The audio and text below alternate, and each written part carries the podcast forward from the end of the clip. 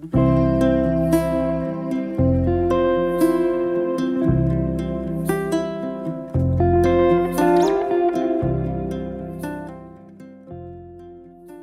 Evangelio según San Lucas. En aquel tiempo, Jesús propuso a sus discípulos este ejemplo. ¿Puede acaso un ciego guiar a otro ciego? ¿No caerán los dos en un hoyo?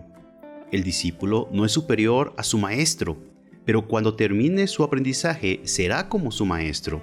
¿Por qué ves la paja en el ojo de tu hermano y no la viga que llevas en el tuyo?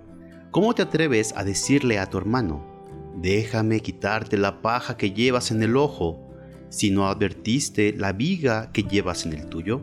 Hipócrita, saca primero la viga que llevas en tu ojo y entonces podrás ver para sacar la paja del ojo de tu hermano. Palabra del Señor.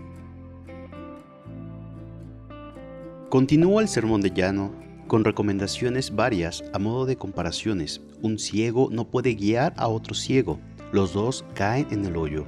Un discípulo no será más que su maestro, no tenemos que fijarnos tanto en los defectos de los demás, sino en los nuestros. Si no, seríamos hipócritas. Son recomendaciones relacionadas con la ley del amor que ayer nos hablaba Jesús. El que se tiene por guía debe ver bien. El que quiera pasar de discípulo a maestro, lo mismo. Uno y otro, si lo único que ven son los defectos de los demás y no los propios, mal irá la cosa. Lo de ver la paja en el ojo ajeno y no ver la paja en el prójimo será un dicho muy común entre los judíos.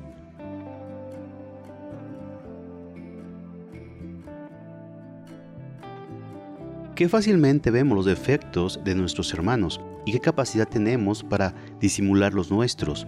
Eso se llama ser hipócritas.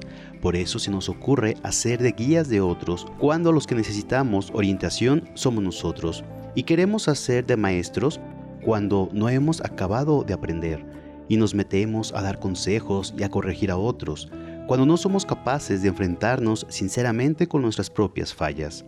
Hagamos hoy un examen de conciencia. No tendemos a ignorar a nuestros defectos mientras que estamos siempre alerta para descubrir los ajenos. Cada vez que nos acordamos de las fallas de los demás y deseamos de inmediato comentarlo con los otros, deberíamos rezar así.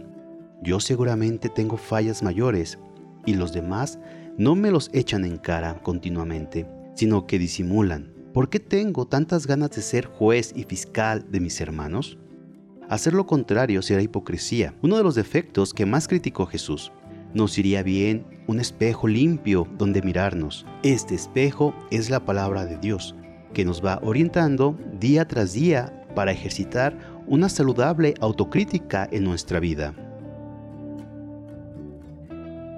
Y que la bendición de Dios Todopoderoso, Padre, Hijo y Espíritu Santo, descienda sobre ti, tu familia y te acompañe para siempre.